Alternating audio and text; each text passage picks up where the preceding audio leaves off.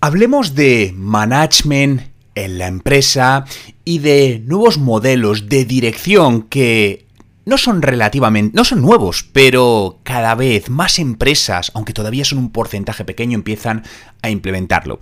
Pensemos que actualmente la mayoría de empresas funcionan bajo un modelo jerárquico dictatorial, aunque suene mal, donde los jefes mandan sí o sí. Esto es algo muy típico. Y ese mandato eh, es la diferencia entre jefe y liderazgo. Igual que las sociedades evolucionan hacia modelos donde el poder se reparte más, las empresas también deberían hacerlo.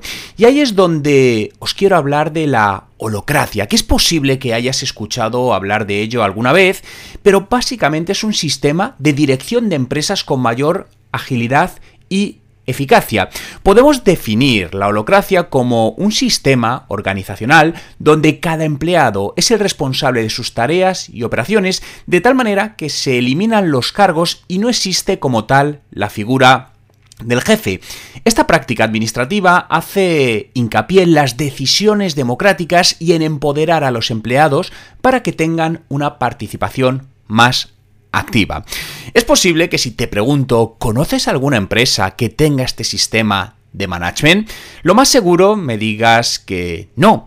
Yo es un sistema que llevo estudiando, analizando muchísimos años y he conocido varias empresas que lo han aplicado, lo aplican con excelentes resultados. Y no te hablo de empresas startup en Estados Unidos, sino te hablo de empresas pymes en España.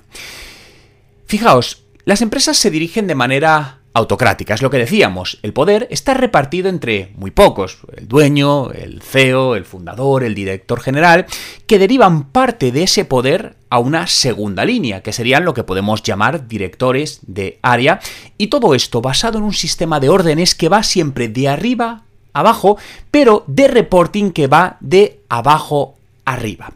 ¿Esto qué sucede? Provoca una concentración de poder que repercute en el beneficio individual del individuo y no en el de la empresa, ya que Déjame ponerte un ejemplo. Eh, en varias líneas de empleados se pueden generar buenas ideas o proyectos interesantes, pero su jefe inmediatamente superior es el que decide si llega arriba o no esa idea. Y normalmente esa decisión no se basa en el bien global de la compañía, sino en el interés individual de esa persona, llevando, como decía en muchas ocasiones, a cortar ese flujo de comunicación ascendente. ¿Alguna vez has tenido un jefe que te tapaba y tú eras consciente de ello y decías, joder, no llega arriba y no te permitía escalar. Yo esto lo he vivido eh, hace muchos años cuando trabajaba para empresas, lo he vivido en varias situaciones donde al final veía la debilidad de mi jefe inmediato superior y como él veía peligrar ciertas cosas por mis ideas, pues ese miedo, esa falta de confianza que tenía en él hacía que me tapase. Pero esto, insisto, ¿A quién está beneficiando? Únicamente al individuo, no a la empresa. Y pensemos que un sistema de management tiene que beneficiar a la empresa sobre el individuo. Pero todo esto no quiere decir que las empresas tengan que optar por modelos de dirección con menor estructura de poder, sino que debemos buscar nuevos modelos que mantengan el poder de toma de decisiones final en unos cuantos, pero con una integración de todos. No te quiero hablar de una anarquía empresarial, ni mucho menos, pero sí de una evolución para coger lo mejor de cada uno de, los tipos, ¿no? Básicamente la, holocracia, eh, y de hecho a mí la holocracia me gusta, bueno, yo la derivé hacia un modelo alterado de la holocracia, ¿no? Porque eh, la holocracia pura y dura tenía cosas que a mí personalmente no, no, me, no me, convencían, pero sí me gusta eh, verlo que es un modelo de management que se basa en la suma de todos los elementos. Y aquí es donde empezamos a hablar de ese término de, de holocracia, que como decía, podemos definirlo como un sistema que apuesta por organizaciones más humanas, una evolución de la actual gestión empresarial para hacerla más independiente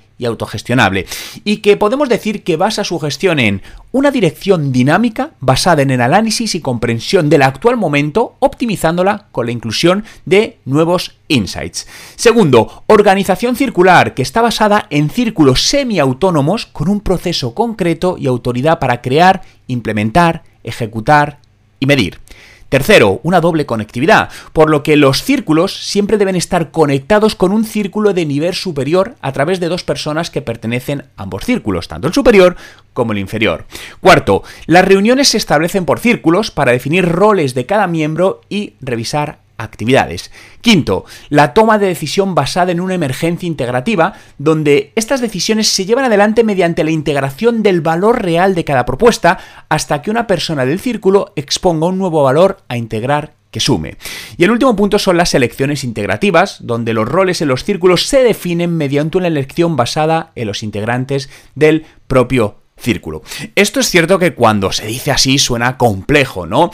Y no es que sea complejo, pero realmente es algo que hay que mirar con, mucho detalle y es posible que estés escuchando este podcast y, tengas cierta confusión, haya cosas que no acabes de entender, oye, ¿qué son los círculos? Bueno, esto realmente tienes dos opciones, o empezar a, informarte en Internet, hay información sobre, sobre la holocracia y, buscar cómo hacerla por, por, ti mismo o apoyarte en un experto que, te ayude. Yo no soy experto en holocracia, sí es cierto que la, la he integrado con mi modelo ¿no? derivativo que te decía en mi propias, eh, en mis propios negocios y con muy buenos eh, resultados. Pero fíjate que para que esta nueva empresa tenga sentido, Recuerda que debe basarse en la suma de los elementos individuales para que tenga sentido el contexto completo, y donde los entes son imprescindibles a nivel grupal, pero no tienen sentido a nivel individual.